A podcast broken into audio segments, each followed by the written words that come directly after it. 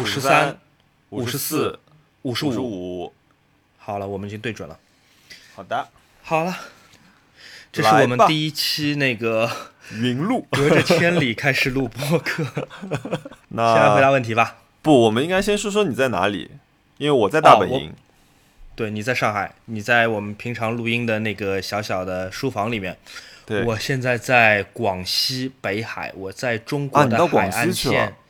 对，我在我在中国的海岸线几乎快要到最南边的地方了，已经是。哇，嗯，所以你你你已经你是从三亚过去的，对，我从海南岛过去的，我从海南岛飞到了广西的省会南宁，再从南宁嗯坐了一个三个小时的大巴坐到了北海，呃，一路颠沛流离，而且我拎了一整 箱的拍摄器材，非常非常沉。之后会产出一些作品。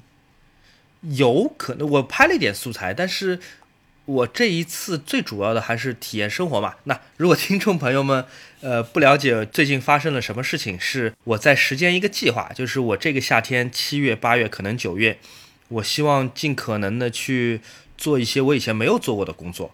嗯那我的计划的第一站就是在广西北海，我在这边的一个酒店里面找到了一份前台的工作，所以我这两天是在嗯广西北海当前台，是怎么回事？我们待会儿来，待会儿来详细聊聊看你是如何找到这份工作的。好的，我现在在我自己的那个小房间里面，在也是在这个酒店里面，我在这个小房间里面在跟啊，是酒店给你的，就是怎么说，工作房，呃，就是工，就是员工的房间嘛，员工宿舍吗？呃没有，我我自己订的，因为真的让我住宿舍我也住不了，所以我就还是自己订了一个房间。好，但是极便宜，因为这个酒店很漂亮嘛，它的嗯设计感很强，而且风景很漂亮，而且嗯这一间房间才就两百多块钱一天。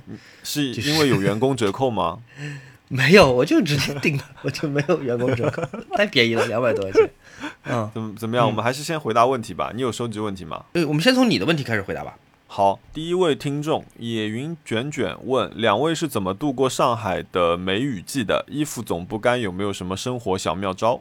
没有，真的好像没有什么生活小妙招。我买很多那种盒装的干燥剂，放在我的相机盒子和嗯衣柜里面，嗯，呃，每隔半年换一次，大概这样子。呃，但梅雨的了那个，嗯，呃，梅雨真的是没有办法完全呃抵消掉的，就是它就是一个挥之不去的很头疼的事情。对。我的话，呃，我今年我今年试了一个新的办法吧，因为其实我比较讨厌那个抽湿机的声音，我觉得有点吵。嗯然后因为抽湿机吹出来的又是热风，呃，我还是要需要去开一个空调去跟它相抵消。所以我今年开始试的一个办法是，首先我也买了呃你说的那个干燥剂嘛，然后我塞在就是我的棉的衣服和毛呃毛衣的每一个格子里面，我都塞了一个。我衣帽间和我卧室的呃空调，我始终是开在除湿，然后用最小风的一个状态。然后平时该通风还是通风，然但是我这个就不会关了，我就让它去。然后我到现在我收到六月份的账单还好，呃，三百块钱不到。OK，呃，这个问题是叫一个叫怕光的听众问，呃，请问两位的猫会抓家具吗？如何防止猫抓贵重的皮质或者藤编家具？嗯，有一个办法可以防止猫抓贵重的皮质或者藤编家具，就是不买皮质或者藤制家具。我家里现在就是没有一件家具，他们可以从外面把它抓坏的，都是木质的。嗯，即便是沙发也是被木板包住的。这个是一个一个日本的牌子，我是特特地地挑了那个沙发的。哦、对，它从侧面和背面是没有任何一个地方可以下抓的。哦，它是有木板的。对，嗯全部木板包住的。我买那个设计就是为了防猫的。因为因为好几个朋友啊，包括我姐最近也买了一只缅因啊，就是她就开始担心，因为她比如说她家的家具也挺挺好的，非常贵重的，然后她就担心，嗯哎呀皮的呃怎么怎么办啊那些。就我跟她说，其实买猫呢，就猫跟狗不一样，狗是可以训练的，猫啊我是没有成功的训练，我一直跟猫的关系是处在一个互相妥协的这样一个关系。然后呢，呃，猫猫咬皮或者不咬皮呢，这纯粹就是开奖，所以你根本没有办法 阻止它干这个事情。我觉得我唯一能做的事情，大概就是在我特别不想它去的地方放上呃橘子皮或者是柚子皮。但我们家菠萝因为是不咬电线的，我有有朋友家猫猫咬电线的话，会涂一点瓦萨比。嗯，我觉得也就只能这样子了。但是我觉得猫猫的话，你很难强行去教育它不要做什么事情。有一些宠物萌宠博主会说买个好看的猫抓板，或者可能是降低它抓别的家具的这个兴趣啊。但我觉得那个真的是碰运气，不好说。对啊，猫猫怎么觉得这个东西好看呢？它的审美跟你又不一样。好了，下一个问题。下一个问题问：会喜欢下雨天吗？有没有什么办法让下雨天的心情也美丽啊？今这次真的是都跟下雨天有关系。你你你会怎么改变你下雨天的心情吗？我还挺喜欢下雨天的。呃，对我我觉得有点难回答，我只能说我喜欢或者说是 OK，但是嗯嗯不好回答。嗯，我喜欢就是喜欢，不喜欢就是不喜欢了。嗯，对，我觉得呃。有什么办法改变心情啊？我觉得找一点就是适合雨天听的音乐嘛，比如说什么鲁宾斯坦的肖邦啊这种，呃，我觉得还挺适合的，呃，或者 Bill Evans Always 适合的。嗯，好，然后呃，Sponge A A A 问，想问一下每呃两位每个月在酒上的开销，会经常在自己家里面喝酒吗？这个问题就是问你，不是问我。你先没有啊？我上次在你家里喝那个你调的那个 Whisky。也很好喝啊，而且你还有那么特别的调酒棒。我其实每个月在酒上面，如果平均下来几乎没花什么钱，因为我喝酒的速度极慢。我开一瓶 whisky 能够喝很久很久，就总而言之就是买一瓶酒可以消耗的很慢。这也是为什么我几乎不买红酒或者白葡萄酒，就是这种开完之后必须要立刻喝掉的酒，我两天就要喝掉。对我，对我几乎不会买，是因为我们对酒的消耗没有那么大。我的话，我最最近呃一个月呃酒的消耗量呃降的比较多，因为我开始比较有意识的开始控制自己喝酒了，因为我觉得我之前一阵子稍微喝的有一点点多，就是导致我有的时候想做事情的时候可能也集中不了注意力啊，或者但是我觉得整体状态不好，所以从六月六月中开始，我开始稳定的稳定周期跑步，然后开始减少酒精摄入，然后。呃，比如说我现在喝酒，基本只会在星期四和星期五，然后，嗯，其他时间我尽量就非常非常少，或者难得有朋友来家里玩，比如说前两天我师我师弟来家里玩的时候，那我们两个晚上稍微喝一点，但也是量比较少的。我红酒的话，我也最多是在周末的时候会开一瓶这个样子。所以我现在来说，酒的开销，我觉得七七八八加在一起，就不算我去酒吧的吧，在我我在自己家里面喝，我觉得大概。呃，五百块钱之内吧，一个月。那我应该是一个月一百块钱都到不了。好，出差打包 tips，出差必带的小物。我出差，这次是出差。我这次出差是一个很特，我这次也不能叫出差吧，我这次就出来找工作嘛。我带了一整箱的全是器材，我带了两个滑轨，带了两两个灯，就拍摄用的灯，带了三个镜头。然后无人机一整套，运动相机一套，潜水相机一套，哇！然后还有一个三脚架，还有一个液压云台，哇！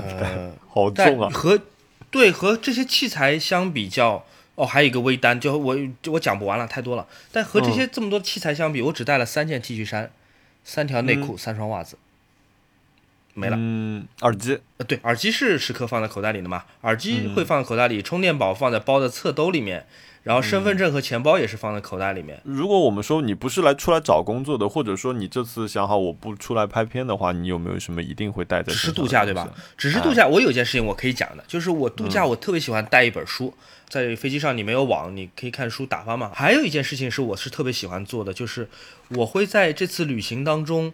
我会把收集起来的，比方说登机牌或者火车票或者汽车票，我会夹在这个书里面，当做书签在用。哦。然后这有个什么好玩的地方呢？就是很多年后你再看这本书的时候，你一翻，你翻到当中，对，你会觉得哦，我上次看这本书的时候，我是把这本书带到哪里去了？呃，我加的每本书你翻开来里面都会加了一些这样或者那样的票据，给未来的自己增加一些小趣味。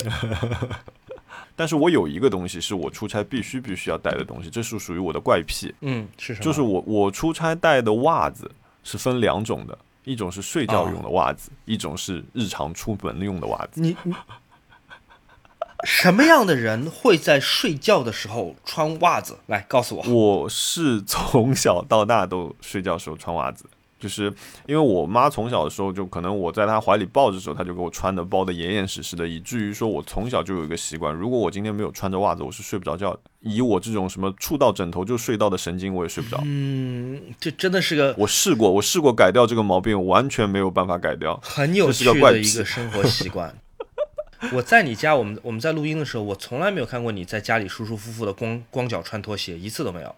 嗯，因为那样我就不舒服。对，就你是不能够光脚的。对对对，所以我会留一些比较松一松一点的袜子，是专门用来睡觉和待在家里穿的。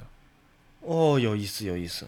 我睡觉的时候，当然就是我觉得每种生活方式你只要习惯了就好，对吧？但是嗯我是正好是，我要是睡觉，我是穿着袜子哈，嗯，我是真的会睡不着，就是我会觉得好像踩不到底那种感觉。我什么都可以不穿，袜子一定要穿。好，这个是一个我不知道的莫的一个小癖 好。黑洞发光体问，想问小莫，这个夏天选择去做选择去做各种各样的工作是出于什么样的缘由？这是第一个问题。来，我们先回答一下。嗯，我来想想啊，很多人会，呃，我现现在我在微博上碰到大家的疑问有几种，第一种是说徐浩墨难道真的去打工了吗？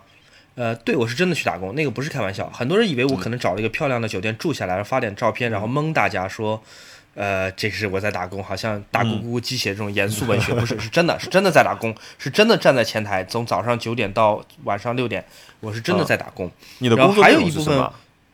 我就是前台啊，但是它是一个很小的一个设计师酒店，所以说其实你前台的工作要做很多的，你要做前台，啊你要接电话，你要协助客人停车，你要接各种平台，比如飞猪或携程打过来的询价的电话，报门市价、报优惠价，然后你甚至需要帮助保洁的同事，呃，人手不够的时候。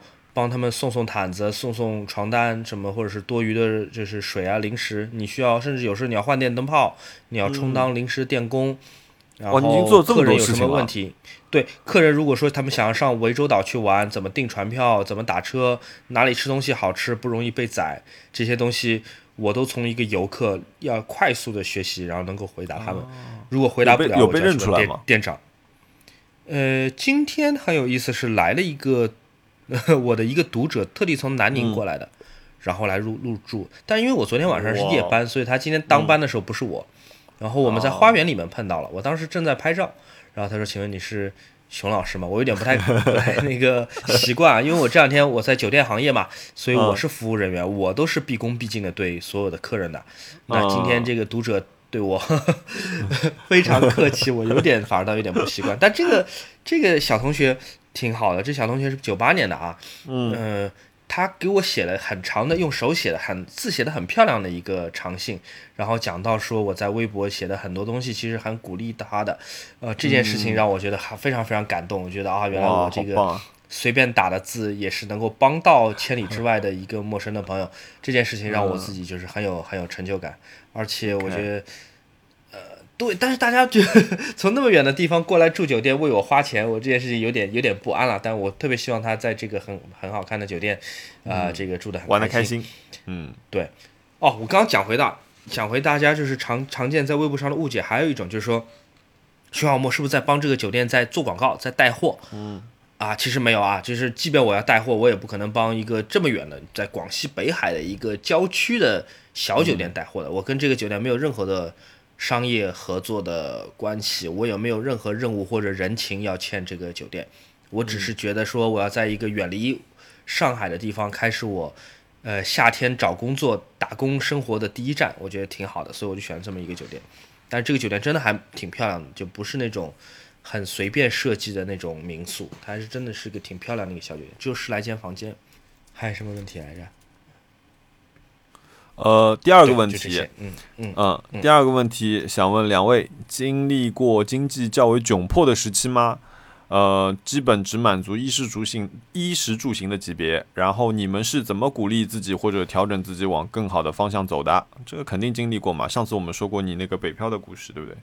对，就是如果朋友你没有听那期节目的话，我那次是穷到三百块钱一个月的房租都交不出来，然后我两天只能吃三顿饭，就几乎连衣食住行都不能保证了。我当时我住在北京的郊区，很远，通州往更东的位置。我要进一趟城的话，我要非常仔细的算公交的换乘，就哪怕有一种路线它能够帮我省一块钱，但是会增加一个小时车程，我都是这么做的。就我为了省一块钱，我可以我可以多坐半个小时一个小时的车。那时候真的是穷到，呃非常惨。但你说我怎么鼓励我自己？嗯。我好像也当时也没怎么鼓励我自己吧，我也没想过 有一天会变得比现在有钱。对我只是觉得说，呃，我我当时在北京觉得挺北京挺浪漫的。作为一个上海人，在北京生活，你见识到一年只下两次雨，沙尘暴滚滚而来，然后冬天下非常厚的雪，一夜之间盖满街道和树林。两天之后，那些雪被踩成黑色，仍然化不掉。就那种场面是很苍茫怆然的，而且它并不是发生在一个茫茫的大平原之上，它是发生在一个超级大都市里面。所以当时给我的那种，对那种震慑是非常大的，就是很浪漫的一个场景。而且贫穷，我只能说我现在有资格这么说，当时可能不一定能这么讲。就是贫穷反而加深了这种浪漫，就是你你你你如果在我当时那个环境里面，嗯。你会 你会把自己放在一个就是自怨自怜的这么一个心态下面，就是我我明明可以过更好的生活，我明明可以去呃交往更好的人，但是为什么我搁浅在这里？就是然后你就每天都想写诗，对，我觉得这个是看人的，因为呃，对我觉得我觉得这一点我我可以可能跟你比较像，就是我们可能在这种情况下面，我我会在当下可能触发自己很多的那种就是感性方面的那些一些触角去去想很多事情，然后包括说你说你会有很大的诗性去写写诗。呃，当然我，我觉得我们说这样说浪漫可能会有一点，有一点怎么说？以我们现在是还可还行的一个生活来讲，嗯，可能不会是因为毕竟还有很多人就是其实过得还没有那么呃呃可能自由吧，我觉得。但是我我觉得对，这个还是要看。我觉得我有嗯资格评判我的我的过去的历程啊，嗯，就是嗯我说实话，我并不是因为我现在变得超级有钱，我现在也没有超级有钱，对吧？我并不是嗯因为现在生活变得更好，才可以讲对过去的自己讲出风凉话。但嗯是我确实我在当时是有一种很很奇妙的落魄感，确实是落魄的，但是嗯。这种感觉也很奇妙。我举一个例子好了，呃，嗯我当时恋爱的对象不在北京，他在厦门，然后我是搁浅，为了他去的北京，但是我又搁浅在北京了。然后他突然之间跟约我，他突然之间约我说你要不要来厦门跟我度假？我是哦。很高兴的，就是他终于愿意就是跟我就是就出去 hang out，但是呢，就是我要买一张很便宜很便宜的车票，从北京到厦门，这张车，票是花掉我多久？很很久，做到我人车合一的几乎。然后我在前一晚上，因为当时是北京的冬天嘛，我就把我仅有的一条干净的，我当时就把我仅有的一条牛仔裤洗掉了，洗干净了。嗯然后我想着穿的就嗯体体面面的去坐火车，然后去厦门见他。嗯，然后我忽略了一件事情，就是你在北京，如果冬天你要洗一条牛仔裤，你不能晾在外面，就很惨。变人形立牌了。对我早上四点钟闹钟醒了，我要开始去北京西站坐火车了。然后我把那条牛仔裤从外面拿进来，发现它冻成了一个雕塑，就它没有干，它变成了一个雕塑，它是直接可以就两个桶，像 苏州的那个大厦一样，它可以直接站在地上的。这个时候，你同时感觉到一种生活的喜剧感和残酷。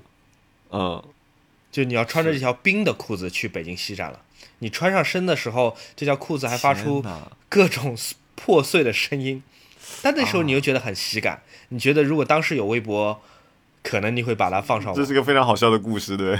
对，但是你只有那一条裤子，你必须穿那一条，你没有别的裤子可以穿。哦，对，所以那个时候我是能够体察到，我虽然是在一个非常糟糕的一个境遇之中，但是呢，呃，这个状 这个状况给了我很多非常有趣的体验。嗯，嗯，我我没有像就是像你你经历过这么惨的一个，就没有惨到这。种地步，对吧？对对对，嗯我所有没钱的情况都其实还是在我学校里面的时候，嗯就是呃，我大读大学的时候，我我可能一个月八百块钱的生活费这个样子。那个时候我在杭州念书嘛，那天，那那也就是包括 包括所有的费用了。对对，对你来说应该是已经是很多了一个，但是嗯，那我我反过来讲吧，就是我小的时候也是，因为我我其实有的时候跟跟朋友聊起来也会聊到，就是还挺享受那个时候我存钱买东西的这样一个感受的。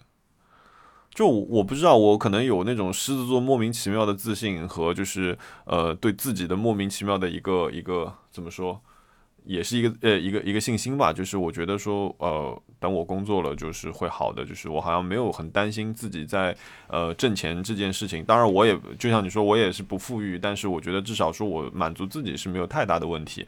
就所以我好像没有太担心这件事情。那我们就反过来讲，就是很享受小的时候我可能。呃，像你说的，就是你为了省一块钱，我们那个时候我记得就是五毛钱投币公交车的时候，我就是嗯每天走回家，然后每天编各种各样的理由跟老我跟老妈说啊，我今天被留下来了啊，我今天主动做值日生了，我今天出黑板报了，就每天都有事情，然后就每天省那五毛钱，然后去买一些莫名其妙的东西，买零食也好，买玩具也好，那个时候还去文庙买买正版的高达买不起，买盗版的，就干过好多这样的事情，然后我觉得那个事情还挺有趣的，这是我很有趣的一个一个回忆。大学里面也是的，你要出去，你要跟人谈个恋爱，要吃个东西，你想想看，你手上只有八百块钱，你又没有入。就是新的资金来源，对吧？那就只能想办法说啊，这里抠搜一点，那里抠搜一点，能吃食堂吃食堂，能蹭饭蹭饭，也也干过这那样的事情。是哪一年？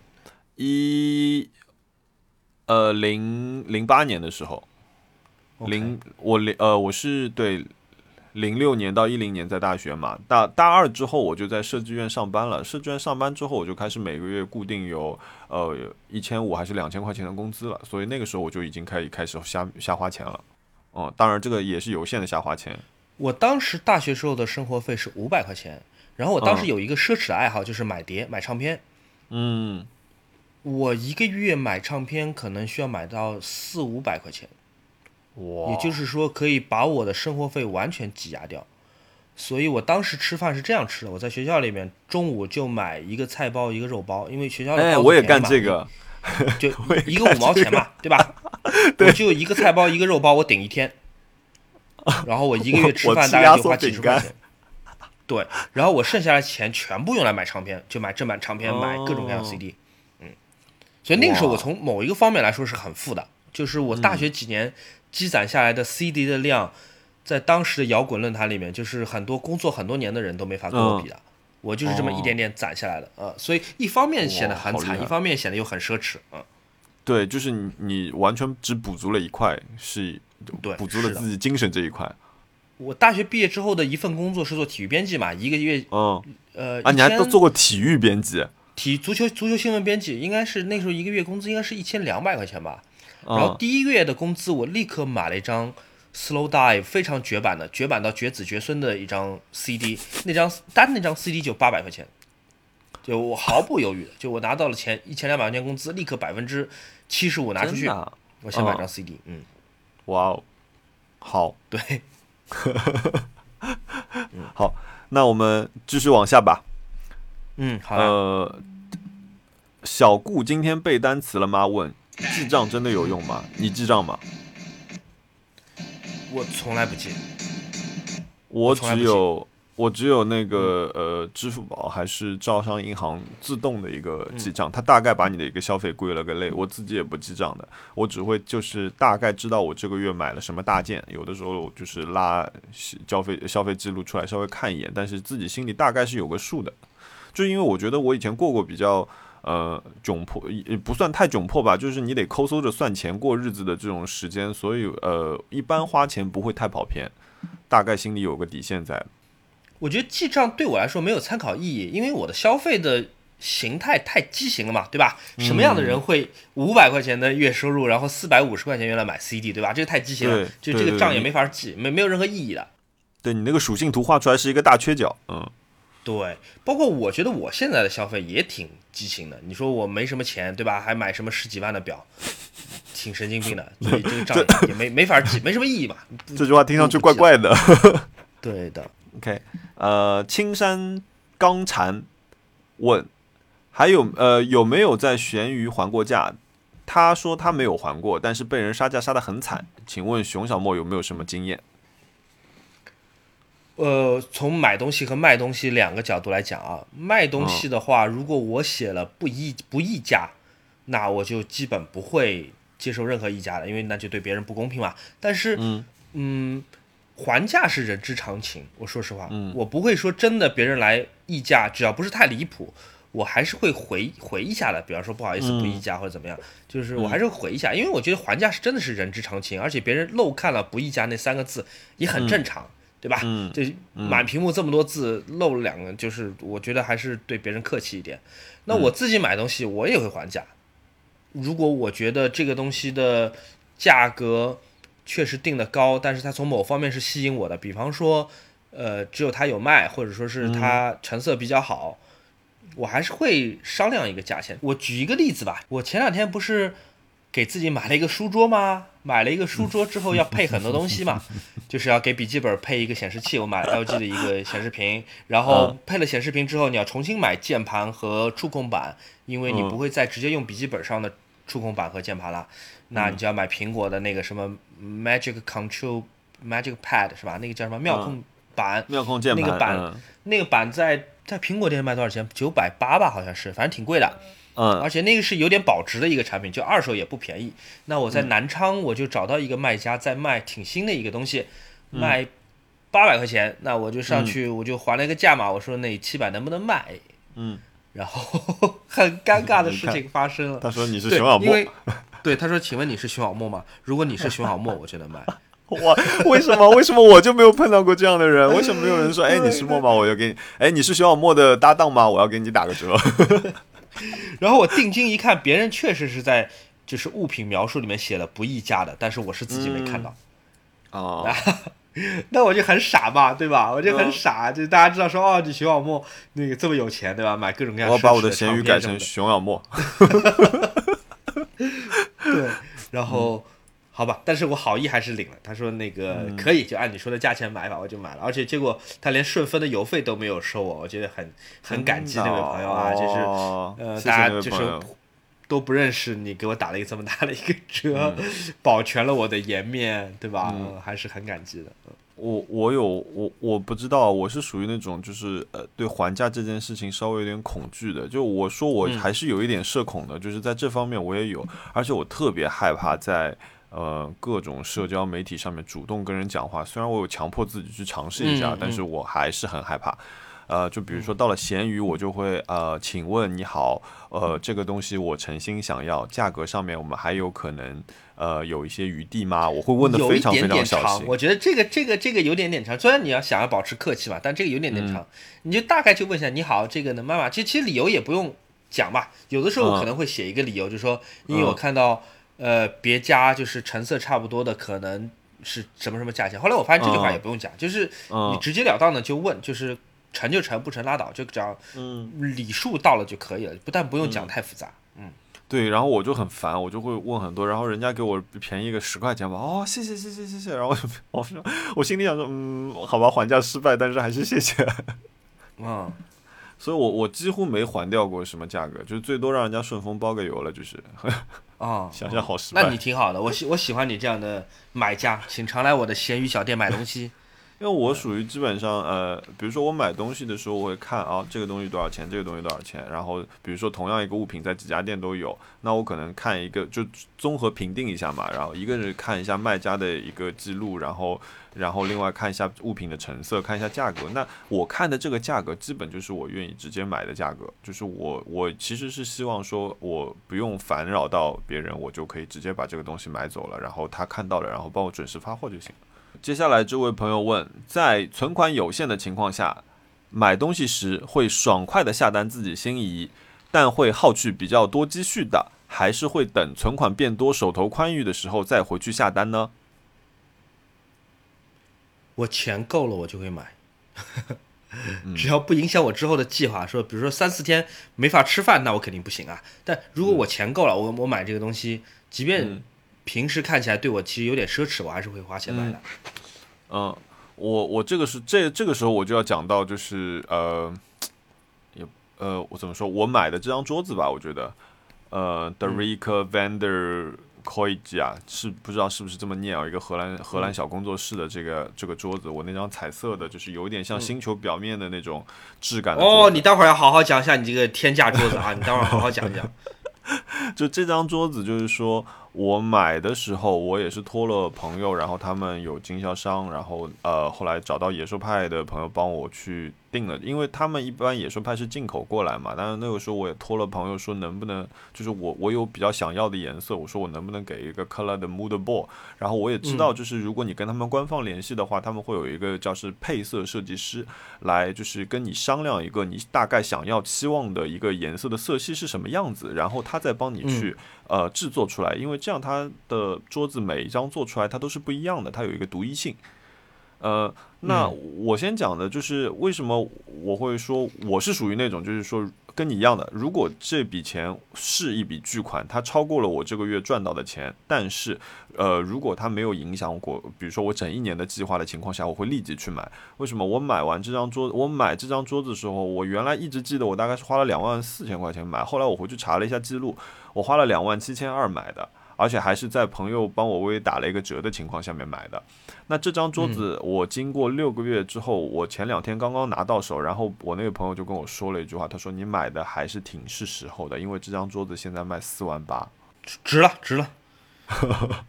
所以我觉得就是说，呃，有两种东西，一种东西它是限量的，比如说那个 The End 的那只凳子，它是它是一个限量的，它只有一千个，它下一次复刻你也不知道什么时候，可能是明年，也可能是十年之后。还有一种东西就是，呃，如果你真的觉得这个是一个好的东西，它有升值空间的，那它真的会马上涨价的，所以也需要你快一点入手，要不然你存存钱的速度不一定赶得上它。嗯，有道理。哦。下一个问题是，呃，既然是呃咖喱赖斯问啊，既然是反消费主义播客，想问一下两位有没有动手制作或是改装某样东西来省钱的经历？我们家租下来的时候，呃，是一个很破败的一个状况，因为之前住在那个房子里的是一个相机的经销商，他们的员工在使用那间房子的时候是非常的不小心的。呃，我和 Ryan 还有我们的室友王老虎，我们搬进去的时候。就决定自己动手刷它，因为我们觉得雇别人来刷可能会花非常多的钱，因为按平米算嘛，会很贵很贵。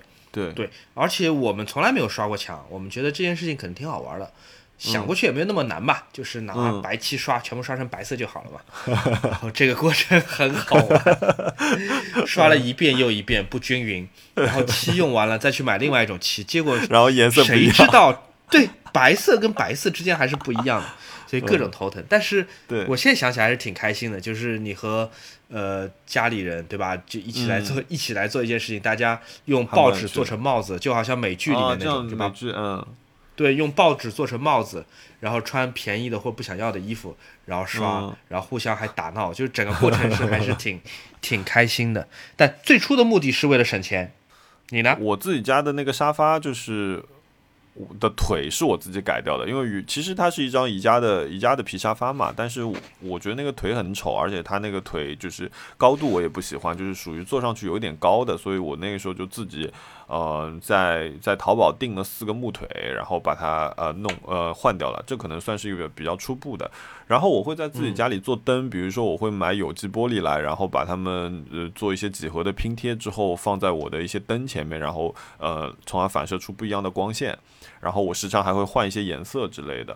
然后还有，嗯，就说到我的床吧，我的床原来是一个木床，然后它后面带有一个靠背的。有一天我就狠狠心，我就买了一把锯子，这把锯子是专门用来锯树枝的。我如果看我微博的朋友可能会看到，就我有一天噼里啪啦噼里啪啦就在那里改，我先把整个床头拆下来，然后拆了大半天，拆得满头大汗，因为它这个床原来买的时候还挺好的，做做工非常扎实的一只床，所以它的螺丝啊，就是。呃，内六角那些东西都非常硬核，又做工实在，以至于就是，我记得我最后拆完床头的几个螺丝的时候，我那个扳手是火辣辣的烫，你想那种摩擦力。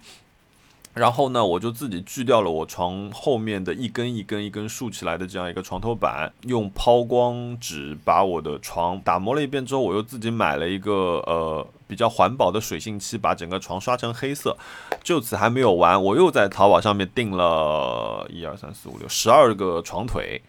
然后我原来的床腿呢是二十厘米高，我订了个十二厘米高的，因为我的扫地机器人十一厘米高，加上我的地毯一厘米高，所以说扫扫地机器人为了它可以进进出出平安，所以我就买了个十二厘米长的床腿。然后我又把这些床腿全部刷成黑色，自己改造了这样一张床。因为其实你这样一个床一米五的床架的话，其实你全实木买买还不少钱的，所以这个应该是我最近呃。自己改造省钱省的比较多的一个，我觉得你这个功绩还挺了不起的，就听起来是一个很花时间、很花精力，而且同时要动脑子计算很多的一个工作。嗯，就是在这个我在疫情隔离隔离的那段时间，然后我有一天我我就想说，好，今天什么都不干了，我今天就对付这张床，因为我每天看它我就觉得不爽，我就要处理掉它。然后我都没有想到床垫有这么重，我一个人把那个床垫推起来的时候，我说哇塞，这衣服就有点累。床垫非常重，就是床垫，如果你不小心都可以把猫压死，所以床垫一太一个人搬是很累的。对，所以对，这是我我的一个一个省钱经历吧。嗯啊，Coros 问 Fishes Wishes 会考虑出一期视频版吗？展示一下你们买到的好东西。听的时候看不到，呃，心里我们可以做个直播啊。对，如果我们可以直播的话是最简单。等你等你那个搭好了，我们去做一个直播玩玩吧。好呀，就带一些能带得动的东西。好呀，没问题。然后豆捞就没事儿问，请问哦，问我的，问我有没有推荐日常通勤能装一台 MacBook Pro 十三的双肩背包？呃，那我那我快速，哎，其实这个问题你也可以回答，因为你其实设备带来带去可能比我多。就我的话，我会推荐你买一个比较好的内胆包。呃，我是买了一个一个，哎，那个法国牌子 Cocktail 什么什么，哎，回头我发在那个。我知道那牌子，但我我也不会发音。嗯嗯嗯。我买了它的内胆包。嗯。然后这样的话，嗯。但是我买这个内胆包的原因是这样，我就可以放在任何一个我喜欢的双肩包里面了。因为我我觉得电脑还是稍微要保护一下的嘛。因为特别是 MacBook 的话，它的那个边缘啊什么，其实做的比较呃怎么说锐利和挺挺拔的，就是如果你碰到一下的话，有一个。也很有些确呃朋友可能确实会心里不太舒服，所以我觉得你其实有一个好的内胆包之后，你就可以放在任何包里了，帆布袋也好，双肩包也好，平时自己喜欢的背包里面都可以啊，我会这样推荐。我是比较喜欢双肩包啦，因为我觉得如果它重量不均衡的话，对我的腰不太好。我觉得双肩包背起来会舒服一些。我自己现在用的一个是个龟壳包，就它是一个硬壳的外罩。嗯，但这个包应该哪里都买不到了。这是 United Nude 当时他们做的一个试制品，就是应该后来最最后没有投产，只是个样品。嗯，所以这个包应该是哪里都买不到，我背了很多年。嗯，好，但是我对包不是很挑剔。我之前一直背单肩的摄影包，用摄影包来装电脑，但是后来发现，就是单肩的包对于我腰的，就是嗯不太劳损是挺挺挺大的，对，不太好啊。嗯。我现在是内胆包，有的时候放在帆布袋里面，有的时候背在 FreeTag 的一个双肩包里面都会有。就一般一般现在的双肩包都会有一个电脑夹层嘛。我有一个 FreeTag 的双肩背包，然后那个背包，但是我觉得有一个问题啊，因为 FreeTag 的包虽然好看啊，但是它本身自重都会比较重，因为是卡车油布嘛。然后，呃，小鸟锦想问一下，学钢琴所需要的投入，那我觉得这个其实跟你的一个最终期望值有关系啊，就是你最终你想达到的是一个什么样子？对，我买的是一台雅马哈的电钢琴，我记得当时是应该花了五千到六千块钱吧，呃，我觉得很好，因为而且它晚上你是可以插着耳机呃弹的，是我当时一个呃教我的那个朋友他推荐我的，我觉得这是一个非常好的一个一个钢琴。够了，嗯，剩下的投入其实是投入你的时间和你是不是要去请一个私教老师。那我那个时候是请我的朋友，就是呃非常正规的在教我，然后我也是每个星期按时去上课。那他会教我比较基础的，比如说琴键怎么按啊，谱怎么识啊这些基础的。然后就学了一阵子之后，那呃，因为他会让我一直去弹练习曲，弹练习曲，我觉得 OK，就是练习没问题。但是呃，比如说像我自己，我自最近在还在练哥德堡的那个第一首，就是我觉得我很喜欢这首曲子，然后我也不需要呢自己能看到什么谱子立即能弹出来的，那我可能就会专注在自己练这一首曲子上面。那我觉得花长一点的时间也没有问题。所以这个其实嗯，多少投入。呃，就跟你自己的一个期望值要挂钩。嗯，这位朋友问，似乎近期很多人开始进入直播领域，可以谈谈，嗯、对这个形式的理解吗？比如直播卖货和电视购物是否类似？直播是否算是一类内容？直播卖货跟电视购物是否类似？我不知道，我没有卖过货，应该是类似的吧？如果都是卖货，那就类似对，至少我看看了一点，我觉得是类似的，只是一个是横屏，嗯一个是竖屏，嗯直播能否算一类内容？肯定是算内容啊。然后算嗯。对这个形式理解吗？我没有理解，我就觉得直播很好玩。有可能我们俩在直播的时候根本不卖货，有可能我跟你直播就是就是讲故事，就是嗯就是有画面的播客。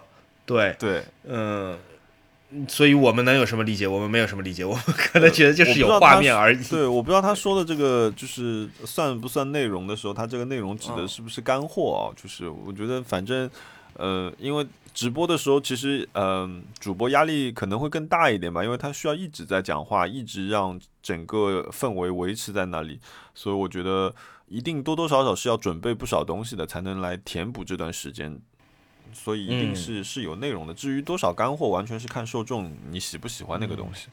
嗯但我真的是个很闲云野鹤的人，就是如果我嗯开始做直播，我就是坐着玩儿，就好像我现在做嗯酒店前台一样，不能说我现在进军酒店业，酒店业，对，熊小莫我纯粹就是真的 真的就是纯粹好玩儿啊，朋友嗯。OK，不好意思，我是相对比较业余的，我可能没有能很好的回答你的问题。我们来一个轻松的啊，鱼头阿问嗯说：“你们上海必吃榜？”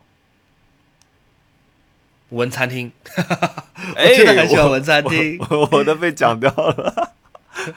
文餐厅真的很好吃。文餐厅有一个我很喜欢的菜，它是用那个蒜，呃，来煎白鳝。白鳝就是河鳗嘛，嗯就是蒜煎河鳗。哇，那个菜真的很好吃哦，我很好哦，我的口水要流出来听到了那个。声音，嗯，对，真的很好吃。但那个餐厅就稍微有点小贵，对吧？人均差不多两三百块呃钱。两三百，两三百，。有点小贵，但那个餐厅真的是好吃，好吃，好吃啊！哎呀，嗯我这两天在北海，在海南一直在 吃，呃，南方的菜，就是有点想吃上海菜了。我礼拜五其他有什么想吃的？哦，上海夏天有一样东西就很平民的一个餐点，叫冷面，我很喜欢吃冷面。哦，冷面是我也喜是上海欢吃冷地区的面。对，冷面冷面只有上海有吗？只有上还有，就是它其实是一种呃黄那种叫什么面？是叫碱水面吗？反正就是一碱水种面，干面然后是扁煮扁的，熟之后嗯。对煮熟之后淋淋上油，然后自然冷嗯。却下来到室温。嗯，你吃的时候它是拌上上海的那种辣油，其实不太辣的，辣上海的辣油，嗯。花生酱、醋、一点酱油，然后各种酱汁，然后它配的一些浇头，就是配的菜啊，它也是冷的，比方说，呃，蚝油炒的蘑菇什么浇头，的鳝丝，嗯，对浇头。有时候也有配你，就选不同的浇头，嗯，对，有时候也有配热菜的热的浇头的，嗯。冷面是三丝冷面算是一个名品吧，是吧？对对对，是最最最最典型的一种冷面嘛，就是茭白丝、肉丝、茭白和丝，嗯，青椒丝对对，，嗯，哇，冷面真的很好吃，而且冷面真的很便宜，冷面二两冷面再加一个浇头，应该就十块钱出头一点，对不对？嗯，差不多，差不多。嗯，这个我是很喜欢的。很多来上海的朋友都知道生煎馒头、呃小笼包这些，嗯，那我夏就不再夏天推荐了。真的值得推这个，嗯对对对，我知道冷面，觉得冷面真的很好。嗯，嗯，然后呃，哎呀，文餐厅被说了，那我觉得还有一个类，呃以前我很喜欢吃的一家店啊，现在关掉了，叫金城，也是一个很有特色的上海菜，他家油爆虾超好嗯吃。然后后嗯来还有在天平路那边有一家叫牧羊餐厅的，他家炸猪排很好吃，啊、对，上海的炸猪排，我觉得也是一个很有风格的东呃西。，很多不在上海的朋友，对很多不在上海的朋友可能呃不知道炸猪排不是哪都有嘛，但上海的嗯炸猪排好像它挺海派的，它又做的像西餐，又做的像哎，本地菜。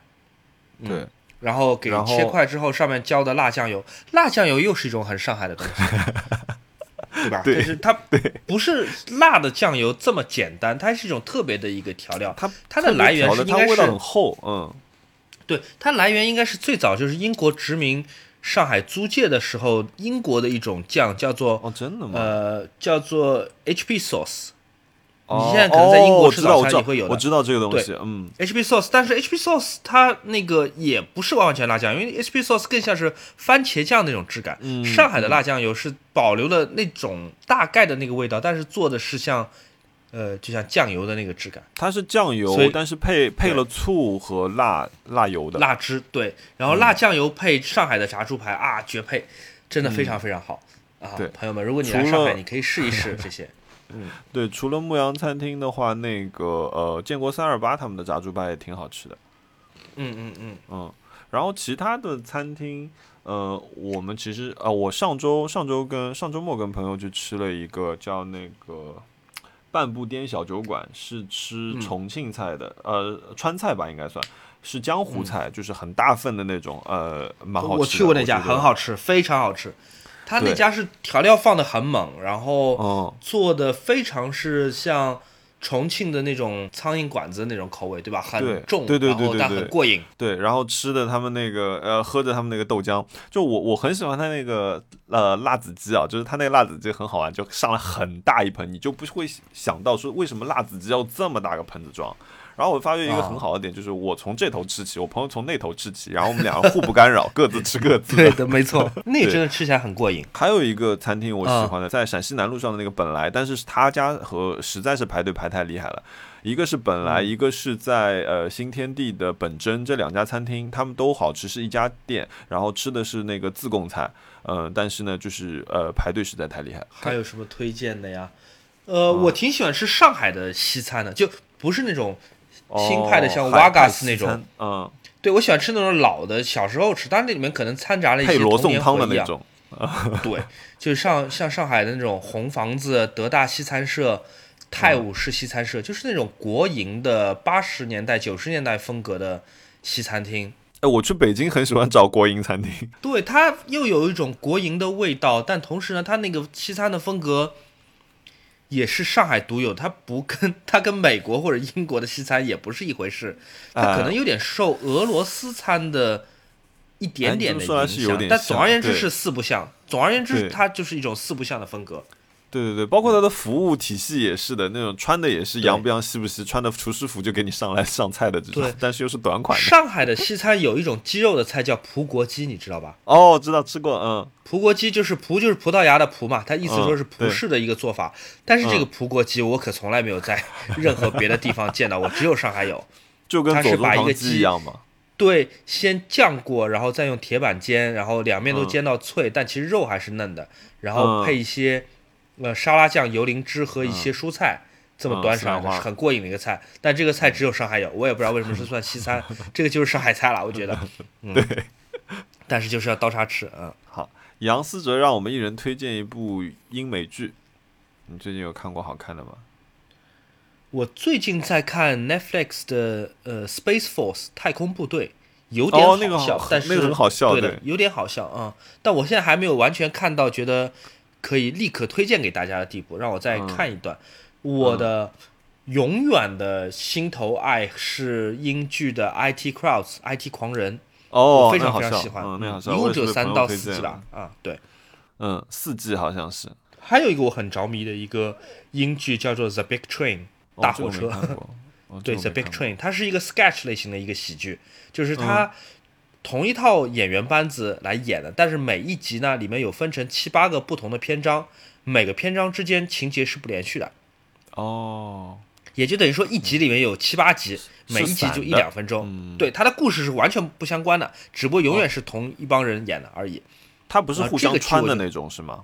完完全没有互相穿。有的时候哦就是这一集里面的这个呃小篇章，在下一集里面小篇章又会出现，但是嗯。它彼此之间就是你不需要一定有连续性的去看的。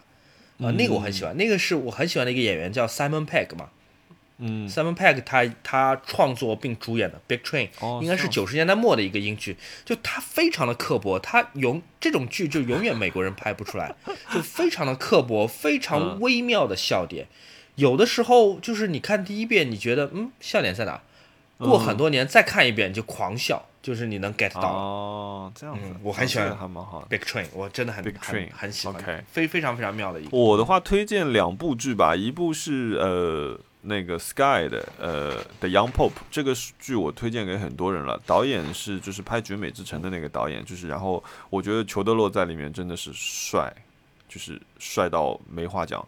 然后还有一个是，哎，那个人叫马尔科维奇是吗？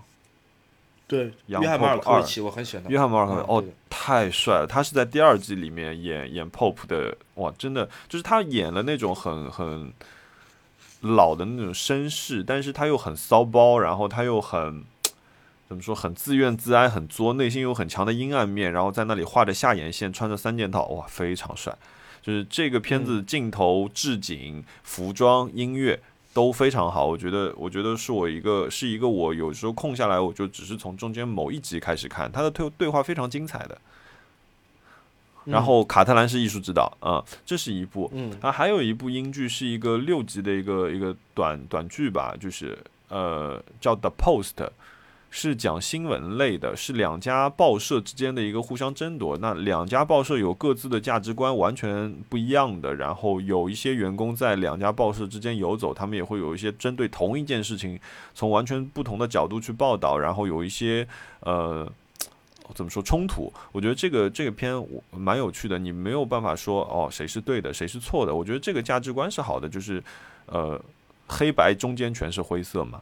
那我我我会推荐这部片子，然后剧情我觉得我就我就不讲了，因为它是一个呃挺挺连贯呃有始有终的这样一个剧情，我我蛮推荐有空的话看一下。嗯，好的。嗯它是喜而且剧吗？呃，不是喜剧，它是一个蛮现实题材的一个片子。然后，呃，我觉得就像你发生在你生活里的，而且因为我觉得我们都多多少少就是像你更多涉及涉及过这些呃传统的媒体啊，然后自己又做过新媒体，其实呃，我觉得你看到也会有一点有一点感触，就是大家在面对同一件事情的时候，自己的价值观和呃这个报社的价值观会不会产生冲突？那如何去解决这些问题？自己人生碰到这些问题的时候会苦闷，那苦闷的时候会怎么去解决这些问题？呃，我觉得因为很其实听经常会有听众问我们，就是自己会呃碰到苦闷的时候怎么样？那我觉得其实每个人都有这种情况的。我觉得这个片子里面的人，他们去解决这些问题的方式有一些还挺好的。嗯，OK，呃，会不会知道自己想要怎么样的生活，却不知道如何抵达的时候，如果有会怎么解决？那这个问题其实，呃，其实我会推荐你看一下那个片子。其实主人公就碰到了这样一个问题。呃，你你呢？你会怎么解决这种情绪带来的焦虑呢？我又是一个我很难回答，而且我也觉得跟我们博客没 什么关系。那我们跳掉吧。跳掉吧，跳掉吧。好有没有喜欢的商业人像摄影师？我有喜欢的商业摄影师，嗯但是是不是人像摄影师不好说。安妮莱博维茨我是很喜欢的，啊、r i c h a r d Aventon 我很喜欢的，嗯，Nick Knight 我也很喜欢，这三个人风格是截然不同的。哦，有人说那个熊老师说墨的卧室全黑，想知道怎么搞清洁，灰色真呃深色真的很粘灰啊。这个问题我觉得呃就是各家都有鸡毛掸子嘛，你墙壁上的灰用鸡毛掸子掸掸就好。而且我这间房间，因为我地上是用扫地机器人，每天都要扫一遍的，然后。呃，其他地方我就是用鸡毛掸子了，然后把灰扫到地上之后，让扫地机器人去解决。而且偶尔我还是会拿着我的那个戴森再冲进去洗一遍，然后检查一下我扫地机器人的工作成果。好，做过有仪式感的事情，生活中哪些事情必须要有仪式感？听黑胶啊，给自己找麻烦的事情就是有仪式感嘛，对不对？哎，对，泡茶，什么这个磨咖啡豆，或者什么包饺子，这些都是我觉得都是挺有仪式仪式感的。啊就，你明知道你可以用更简单、更嗯方便啊。嗯，就有一个朋友呃其实也问了，他说让我们推荐手摇咖啡呃磨磨磨豆机，就是我不用手摇磨豆机的，就是 不好意思。这个真太太过于有仪式感，所以我们还没呃到那一步。对，嗯，想问熊老师，平时家里的机械表是怎么保养的？嗯，摇表器买不买？不要不买。摇表器对我来说是个非常中年人的东西，就我喜欢表，嗯但我不嗯喜欢那种生活方式。我不是像别人一样把表作为奢侈品买来戴的。嗯我喜欢表，我们上一期播客里面讲到，我喜欢表只是因为那是个就是让人迷恋的一个机械小宇宙，和还有他们自己的嗯设计和年代的背景。嗯，呃，但是我不能够容许我的家里出现摇表器，我绝对绝对不可以。呃，这个在我看来就像是那种在自己家摆满、摆满那种精装的世界名著放在客厅里一样，就是我不能够忍受那种审美。那我有一个问题啊，哎，我有一个问题啊，外行的问题啊，就是比如说，呃，这个表不摇会有影响吗？没有影响，只不过是每一次你想起来带的时候要重新调一次时间会比较麻烦。那我的解决方法就很简单嘛，嗯我的方解每决方法就是我不是我不买万年历表，不就好了吗？对吧？哦，没有摇表器，万年历表会很不方便嘛，因为万年历表一旦嗯停走了，你要重新再让它上发条的话，要重新调一遍，嗯很麻烦嘛。摇表器的嗯作用其实很多时候是为了满足万年历表，那我的解决方法就我不哦买万年历表不就好了吗？反正一块要好几十万，我也买不起，对吧？嗯嗯，一下子就豁然开朗了吧？是不是给大家提供了一个全新的一个思考的方向啊？呃哎，你家里不放酒的话，你有什么固定饮料一定会存的吗？问夏日饮料的。无糖可乐，但其实无糖可乐我现在喝的也越来越少了，因为我听说无糖可乐还是会让人发胖，而且呃、啊碳酸会对牙齿不好，所以这些事情我现在开始在意了。我连啊，那苏苏打水也是会对牙不好的，对吗？对的，所以我现在苏打水喝的也越来越少了。哦、红牛会有的，因为我剪片子会真的需要熬夜，所以我会用红牛啊顶一顶。嗯，OK，呃，你现在拍完的照片会怎么处理啊？是冲洗出来还是电子保存啊？我所有拍出来的，就如果是用胶卷拍的话，我所有拍出来的照片会全部扫描在电脑里面，并且呃，在电脑里面有专门的文件夹分类。这个文件夹首先是有编号，并且包含了是用什么照相机、用什么胶卷，呃，主要的内容是在哪个地理位置，然后主要的主题是什么，会有这样好几哇这么个信息。详细的，同时，这个胶卷保存在一个专门的一个胶卷保存箱里面，上面也有同样的编号，是跟电脑里的文件夹是能够对应的。对应的，哇，对，如果有一天我对那某一张照片有了重新扫描的需求，我就很嗯快能在我的胶片库里面找到那一卷胶卷，并且把它找出来。好了，我的最后一个问题了，你买东西的时候会不会看小红书？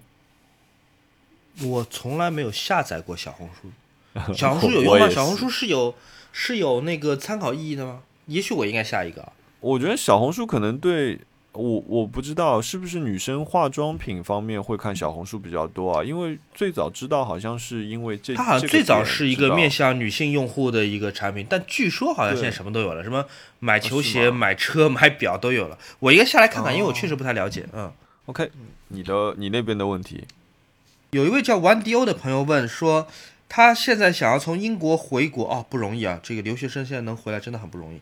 手上有五十张左右的黑胶唱片，五十张哦，五十张那有一整箱了，五十张可能有十多公斤了。呃，哦回国时应该做什么来保护这些唱片呢？我觉得，如果你的唱片这些是挺珍贵的话，你确实需要买一个唱片收纳箱，那种在英国的唱片店都有卖的，就方方正正，有点像那种黑帮片里面的钱箱，呃，哦那种唱片会比较好。如果你没有那样的箱子的话，呃，你也要保证他们是尽可能竖立着全程运输进来的。如果它是横平躺的话，比如说你用衣服包着放在箱子里面，有可能会还是会碎的。没有碎的话，这个这个封套的四个角也有可能会被撞歪或什么的。五十张是个挺头疼的一个事情，呃，因为它重量很大又很分散，嗯，嗯体积也很大，所以我还是真的建议你买一个唱片箱吧，买一个唱片箱，然后不要托运，手提着进来。另外有一个实用的信息分享给大家，就是黑胶唱片或者 CD 唱片或者磁带，只要音像制品，呃，出入的话，按照中国现在的税率，它是免关税的，是不用交税的。好，另外一个问题是一位叫做 我这是个德文名字，我念不出来，呃 d g l i s h 是吧？呃，我念不出来。首先我要先祝他生日快乐啊！他好像是本周，啊，他给我留了，对对，他好像给我留言，对对，祝他生日快乐。然后他的对他的问题是我们俩餐具偏爱什么品牌的，什么样式的？嗯嗯，我我挺喜欢北欧现代主义设计，就那些建筑师设计的餐具的，什么嗯 Jakobsen 设计那些，呃，勺子啊，嗯然后小叉子什么，就就很特别，但是同时又不贵。我风格挺多的，比如说我嗯家里有 ANV 他们那些黑土陶的，然后特别带有呃呃洛可可那种装饰感的呃餐具，我有一些，但是它那种装饰感吧，又因为它那个盘子本身有点就是扭扭歪歪的，手工感很强，所以我觉得它没有不是那种很做作的那种餐具。嗯呃，我还蛮喜欢的。然后，呃，日本器物家有一个女生叫 Yumi 巴拉巴，我回头拍一张照片吧。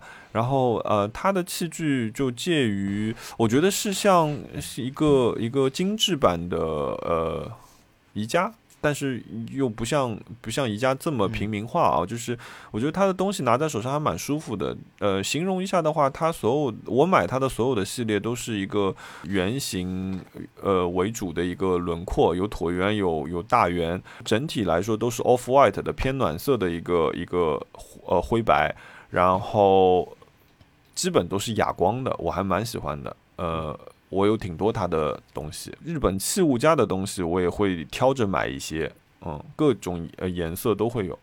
嗯我总体来说，对于餐具，比方说碗、碟、筷子这些，没有太大的挑，但是有两类我是绝对不会买的。第一类就是那种特别中式的、特别传统的、繁复的花花纹的，嗯，啊我也不会买。我不太喜欢。这个其实不只是中式啊，就是西式的这种很古典的，我也不喜欢。像 Wedgwood 的那种，画满了很传统的那种西洋画风的，我绝对绝对不会买。另外一种就是很很厦门或者很日本的那种手做的那种手工艺的那种餐具，嗯，呃，我也我也不喜欢。说实话，我最喜欢就是宜家，就简单没有花纹。你你说的手工艺是指、指哪一种啊？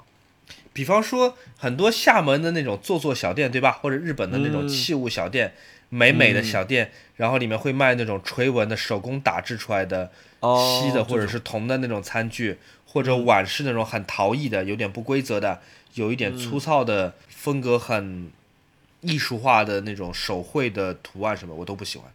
哦，我也不喜欢上面有手绘，我就喜欢纯色的盘子呃，我有一个器型我很喜欢，我就喜欢各种斗笠型的碗。啊，是吗？对对对，我买很多斗笠型的碗。好了，我就这两个问题。嗯，OK，那我们的问题问完了，终于问完了，好的，谢谢大家。好了，我们现在先来讲冤枉钱吧。这周买了什么？我又买了一个期货。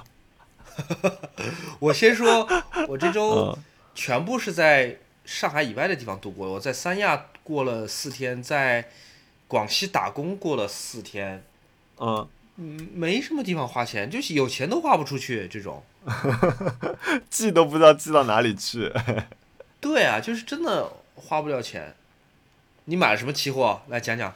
我买了一本呃布朗库西，就是康斯坦丁布朗库西的一本画册，四百多。它是哦期货，就是因为它需要等大概一个月吧。对，然后因为我很喜欢呃康斯坦丁，就是我我我其实之前一直没有看过他的作品，也是但那年我去纽约的时候，然后在呃古根海姆仔仔细细的看了他的作品，然后我记得在 MoMA 也看到。大都会有一个房间全部是布朗库西，对，应该是在大都会看的。经历过事情，然后经历过你自己看过很多东西，当然也不算多啊，只是在我有限的呃经验里面看过一些东西之后，我觉得慢慢我开始理解他的一些作品了。因为以前那些极简的线条，你只是觉得说啊美，但是你可能没有理解他为什么会这样去处理。但现在慢慢慢慢好像能看懂一点，所以我就在想买一本好一点的画册来翻一翻。但布朗库西这么大牌的雕塑家，我觉得他应该有很多画册是现货的吧？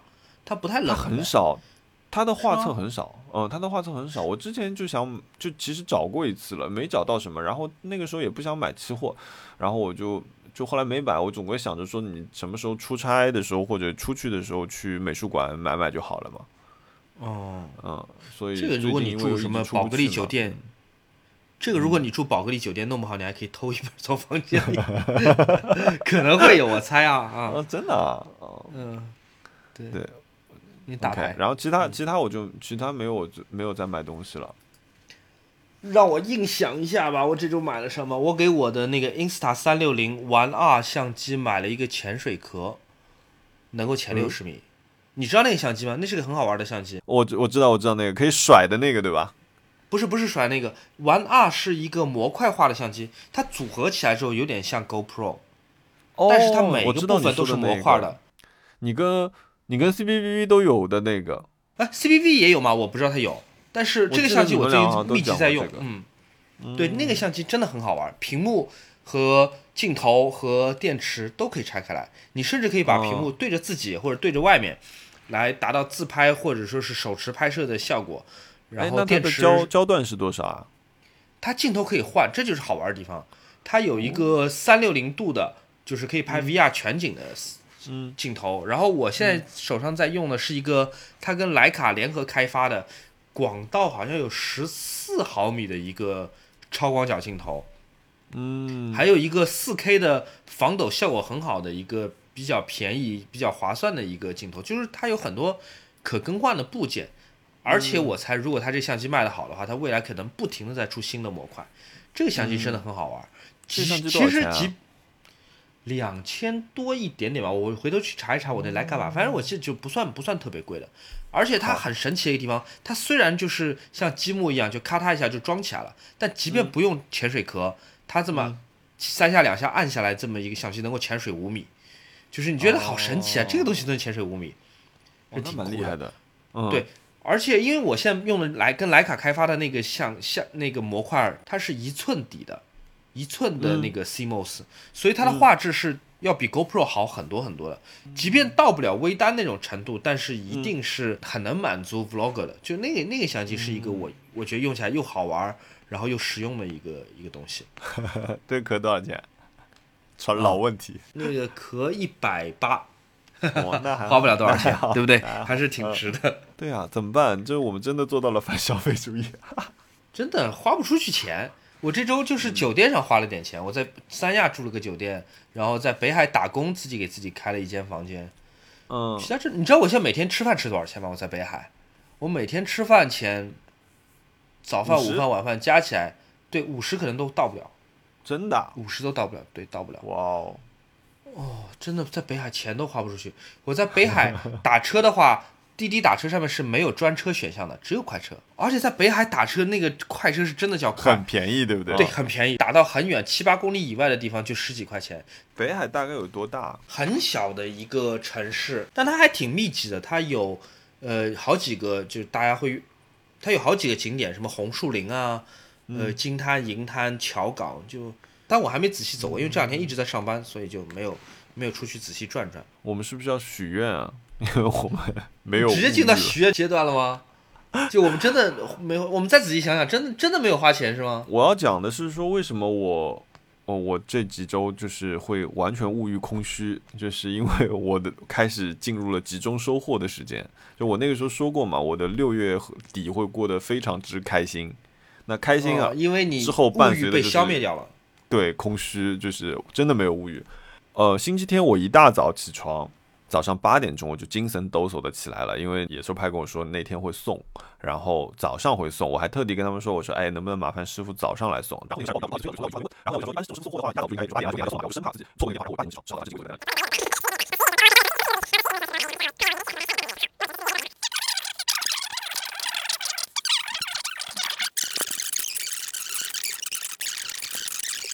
差不多整体购买流程是这个样子。你有注意到刚才五分钟我 一一句话都插不进去吗？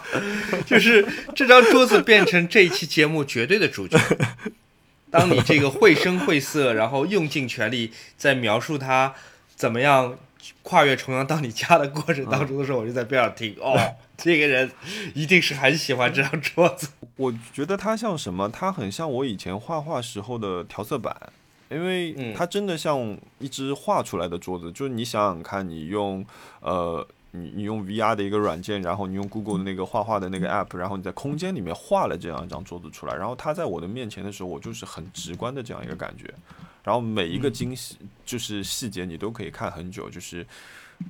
而且它，比如说你看到，你可能远看一米外，你看哦，这个色块是一个粉色的区域，然后你仔细看的时候，它其实中间还像印象派一样层叠了非常非常多的颜色，以致让你到最后看到它的时候，它是一个粉色，呃偏灰一点点的颜色，但其实中间又杂了很夹了很多颜色，就很精彩的。就回头等你来看，嗯，好的。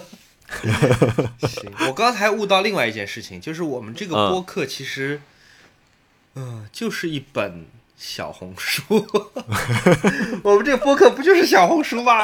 啊，我们都不用下小红书了，这个就是小红书应该有的样子吧？我觉得。呃，我们这个也算是有内容的嘛。那你这周还有什么要许愿的东西吗？你这个你得到了你想要的很多东西，你最近几周对吧？陆陆续续都从世界各地到你手上了。那你现在许愿列表里面什么都没有了是吗？我现在许愿列表里面还有一本书，嗯，但这本书稍微有一点点贵。这本书呃，比比你苹果那本还贵吗？呃，便比苹果那本稍微便宜一点。嗯，呃，你这本书也要一千两百六十块钱。然后这本书叫 Art Deco Sculpture，然后它其实介绍了很多那个很多不同的雕塑家，然后嗯，都差不多是 Art Deco 时代装饰主义的，对对对对对。所以，所以我我还挺想买这本书的。然后，但是能查到的资料有限，所以比较好奇吧。我觉得，我觉得通过这本书，我可能能认识很多新的新的艺术家和可能不同时代背景。因为它的整体的，就是我通过仅有的一些资料看到这本书，我感觉很像你去逛，呃，比如说你去大英博物馆，然后这是 Art Deco 的时代，这里面有点什么 sculpture，然后就你跑进去，大概是差不多是这样一个感受。不一定都是名品，但是它是有时代性的这样一些作品。一千多块钱还要稍微再犹豫一下。其实说起来，我购物列表里面也有一本书，我一直很想要。有一个像石头里蹦出来的一个艺术家，一个画家，一个中世纪的荷兰艺术家，叫做呃希罗尼穆斯·博什嘛。哦，博什我知道哦，前无古人后无来者。对，前无古人后来者，真的是石头里蹦出来的风格。他。来者后面也有嘛，就布鲁盖尔其实是很很受他影响的嘛，对吧？但基本上后面再也没有就是受他影响再跳出来的，大家还是回归到中世纪的那种传统的宗教化的那个套路里面去了。博士是真的是一个完完全全的时代的一个异类。然后他有一本，嗯，像礼盒一样的一套的这个书，我一直很想收藏的。那个书要两千块钱，反正我在我购物车里面也很久了。一方面觉得真的很贵。哦，好贵的一本书。另外一方面，又觉得就这么大一本书买回来，也不知道 放在家里放哪里。有有 David Hockney 那本大吗？有 t e s t i 那本 David Hockney 大吗？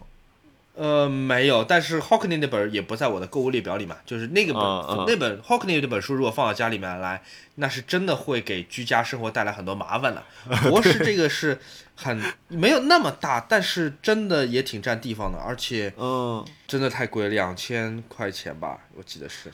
但他的东西是真的精彩，因为就你刚刚说到那个布鲁盖尔嘛，我觉得布鲁盖尔，因为他还是他们他他其实是被称为是那个农民画家嘛，就是他画的还是比如说这个村子里的事情啊，海盗的事情啊，呃或者或者怎么样，就是不像博士的东西，它是带有那种神就是神话色彩的，就是妖魔鬼怪什么都有，就是就是进入画境了，就成仙了，就是那种感觉，对，然后。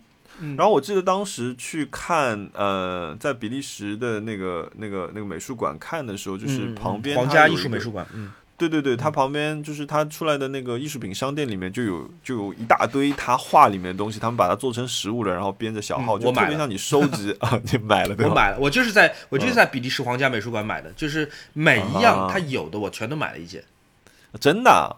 我全我就想说，哎呀，这个东西感觉收集不齐的，我就没买。我在里斯本看到了，嗯，他很重要的一届三联的一个作品，呃，太壮观了，这个必须要亲眼看画。就是我看了这么多网上的高清图，都没有那种看原作的震撼，不一样，不一样。而且他那个三联画的背面还有单色的画稿，这是我之前从来不知道的。就你正面只能看到印在书上的就是三联画，但是它你走到绕到那个画的背面，你看它有很多。画稿是单色哦，它还是它这个展示还是全方位的一个，对的，而且就是它也没有罩子，也没有保安，就是大家可以就是很随意的，就是很近距离的观察，那个真的是太爽了。我迷恋博士很久了，但到现在就是一本书都没有买。我总是觉得说我可能买书反而会让我对这个作品有一个。误判，我得一个一个像收藏一样去不同的美术馆，把他的重要作品一个一个看齐。博士存世的画不多的，应该就就二三十幅吧，应该。嗯，差不多吧，不多的，嗯嗯。啊，但都主要是在，对，主要的是在西班牙，在那个普拉多美术馆里面。但是现在因为疫情的关系，就不能去了嘛。我本来今年二月我是定好行程，我要去马德里看普拉多美术馆里面收收藏了所有的博士博士的画。但是嗯这后来疫情爆发就出去出去不了，也算是今年一个比较大的遗憾。嗯哇，所以也许还是买一套书吧，但是我得先想好放在哪里。这本书是得供起来的。嗯，你家放得下，你家放得下，有地方。对，然后另外一个事情是，呃，我们上期播客我讲到我有一块很喜欢的，呃，宝珀的空军司令的表，我说我把它放在了列表里面，对吧？啊，我还没买啊，朋友们，我还没买，啊大家冷静啊，没有买。那块表是全球限量五百块的嘛，而且中国地区只有三十块。我一方面觉得就是我是确实是抢不到的，那个表也很贵，嗯要十多万，而且甚至在宝珀的专卖店买的话，你十多万不能直接买，你必须还要搭售一块二十万的哦表才能买，就是热门到这种地步。所以我就觉得一来买不起，二来就是也买不到，呃，就算了，这件事情就默默嗯。放在心里面。但是之前我在闲鱼上曾经纠缠过一个卖家，他突然在微信上问我说，他想把这块表卖掉，问我愿不愿意接，哦就就是今天的事情，我就一下子就是凌乱了，你知道吗？就是有点像你在结婚的前一天，你的初中的初恋突然问我说要不要私奔，就那种感觉。嗯我的钱已经打算留留作他用。嗯，我现在有点矛盾。他现在本来从许愿的列表里面比较靠后的位置，突然间又爬。升了几名。嗯，对，但是我们可以这样讲，就是这个表，它在你需要的时候，如果你真的需要这笔钱的时候，它是可以被卖掉的，对，可以的，它是保可以变成钱的。对吗？对的，是的。而且甚至它是升值的，对不对？嗯，是的。那不就是买了个理财产品吗？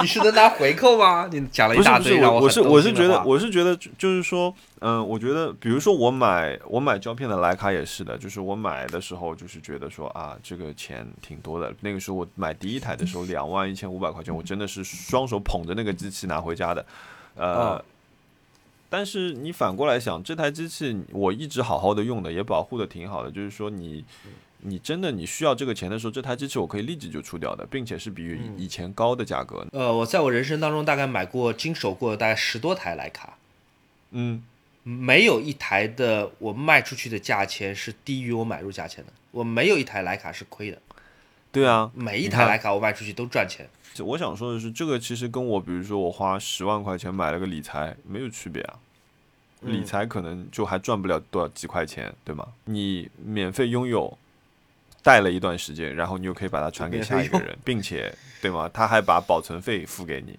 对吧？好，你让我下定决心了，我回上海我要联系一下他，就是看一看表再做决定。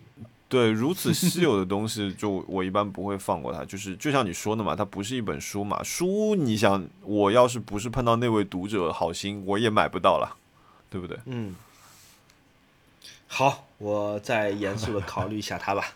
目前我的许愿列表上面也没什么其他的东西了。